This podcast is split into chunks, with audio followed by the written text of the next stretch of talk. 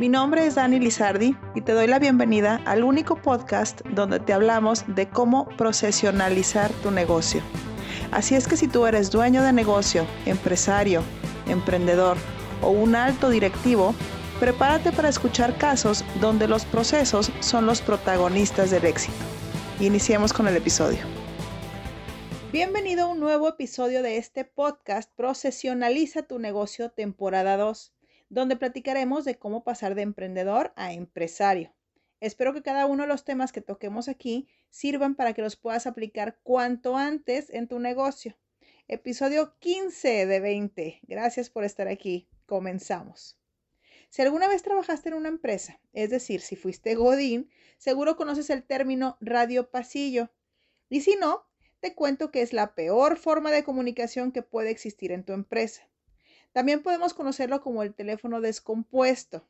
Por ejemplo, un día común y corriente, alguien escucha que la empresa está pasando por problemas financieros. De pronto ese rumor que nadie sabe de dónde vino, por cierto, se convierte en que van a empezar a correr gente y comienza un pánico colectivo.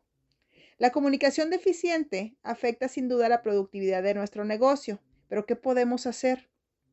Una solución que suele aplicarse en empresas de primer nivel es informar todo el tiempo. La comunicación es clave para tu negocio. Y dentro de la comunicación, una herramienta muy poderosa y efectiva es la comunicación en cascada, que consiste en que la dirección informa a sus líderes principales y ellos a su vez al resto del equipo. En pocas palabras, es ir bajando la información hasta que toda la organización esté en la misma línea. Comunicar en cascada es un canal de comunicación formal y que asume en sí ser información relevante e importante porque viene desde arriba y provoca responsabilidad, dinamismo y motivación de los líderes hacia sus equipos de trabajo. Los temas que siempre deberás comunicar en forma de cascada pueden ser los objetivos y metas del año, las estrategias, los planes de crecimiento, nuevos proyectos como el inicio del proyecto de documentación de procesos, por supuesto. La comunicación trae muchos beneficios a tu empresa, pero hay varios puntos a cuidar porque también puede resultar no tan bueno. Así que aquí te van los pros y contras y tú decides. Como pros, número uno, la importancia del mensaje. Acostumbras a tu equipo a que todo lo relevante siempre será comunicado oficialmente. Hasta que esto no sea así, todo lo demás es un simple rumor y no hay nada de lo que tengas que preocuparte. Número dos, la red de la responsabilidad. En empresas muy grandes, con mucho personal, el director general solo necesitará juntarse con sus líderes para informar lo que se requiera. Delega la responsabilidad de comunicar al resto de la organización. Tú que eres un negocio en crecimiento, aplícalo cuanto antes para que la responsabilidad compartida se convierta en una cultura lo vas a agradecer. Número tres, posiciona al líder. Que sea el líder el comunicador de información relevante genera reconocimiento e importancia con su equipo de trabajo. Y número cuatro, da motivación y confianza, porque es tu líder el que viene y te informa de forma cercana y directa. Se establece una conexión entre el líder y el equipo.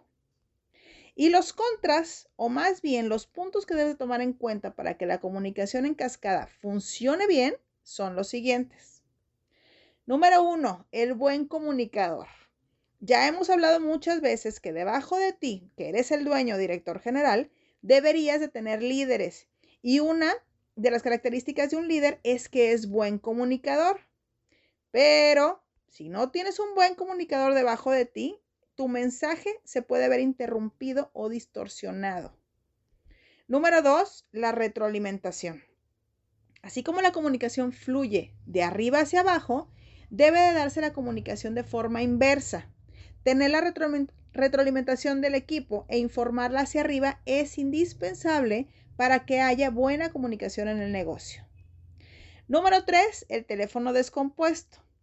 La información se puede perder mientras cambia de jerarquía, ya que los mandos medios pueden ponerle de su cosecha al mensaje inicial y generar rumores y mensajes equivocados. Asegúrate que esto no te vaya a pasar apoyándote de herramientas de comunicación internas como memos, mails, pizarrón electrónico, apps de comunicación, que ya hay un montón. Y número cuatro, falta de productividad. Producto del punto anterior, transmitir mensajes equivocados puede provocar falta de confianza, desenfoque en el trabajador y por consecuencia falta de productividad, como el rumor de que bajarán los sueldos o que habrá recorte de personal. La concentración del trabajador cambia. La comunicación en cascada es mucho mejor recurso que una empresa que no comunica nada. Aprovecha los beneficios de esta herramienta de comunicación y trabaja en los puntos que pueden representar una limitante. De otra manera, te convertirás en el cuello de botella para la comunicación de tu empresa.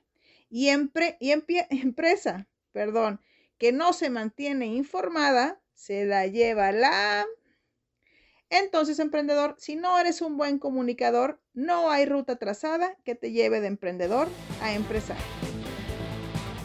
Este episodio ha concluido. Ayúdame a compartirlo para llegar a más dueños de negocio y déjame tus comentarios en nuestra cuenta de Instagram arroba metodiamx. Recuerda que un negocio sin procesos es un hobby. Nos vemos en el siguiente. Saludos.